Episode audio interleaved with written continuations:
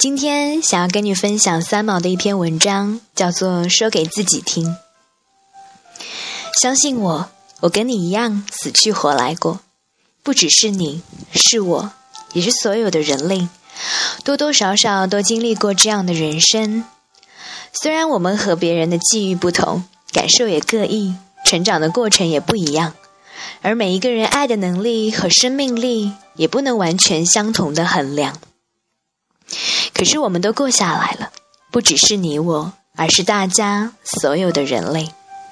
我们经历了过去，却不知道将来，因为不知生命愈发显得神奇而美丽。不要问我将来的事情吧，请你将一切交付给自然。生活是一种缓缓如同夏日流水般的前进。我们不要焦急，我们三十岁的时候。不应该去急五十岁的事情。我们生的时候不必去期盼死的来临，这一切总会来的。我要你静心学习那份等待时机成熟的情绪，也要你一定保有这份等待之外的坚持和努力。我们不放弃任何事情，包括记忆。我知道，我从来都不忘你埋葬过去。事实上，过去没有必要，也没有可能从生命里割舍。我们的今天，包括一个眼神在内，都不是过去重重叠叠生命造成的影子吗？我跟你说，有时候我们要对自己残忍一点，不能纵容自己的伤心；有时候我们要对自己深爱的人也残忍一点，将对他们的爱、责任和记忆搁置。因为我们每个人都是独特的个体，我们有义务要肩负对自己生命的责任。我相信，燃烧一个人灵魂的，正是对生命的爱，那是至死方休。相信生活和时间吧，时间如果能够拿走痛苦，那么我们也没有必要有罪恶感，更不必觉得羞耻，就让它拿走吧。拿不走的，自然根深心中，不必勉强。生活是好的，峰回路转，柳暗花明，前面总会另有一番不同的风光。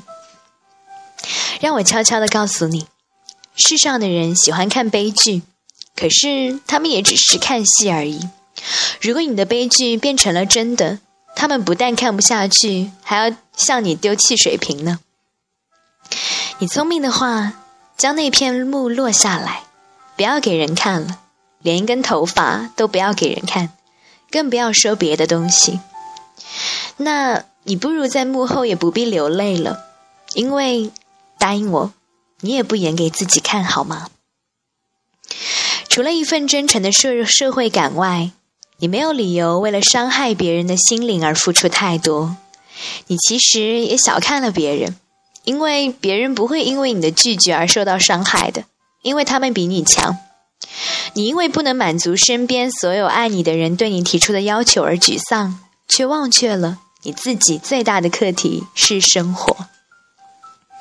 对于别人的生活，我们充其量只是一份暗示，一份小小的启发，在某种情况下丰富了他人的生活，而不是越权代办别人的生命。即使他人如此的要求。也是不能在善意的前提下去帮忙的，那不好，对你不好，对他人也不好。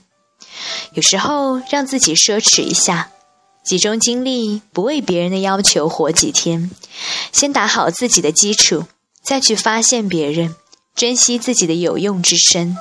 有一天，你能做的会比现在多得多，而且这一切都不是刻意的。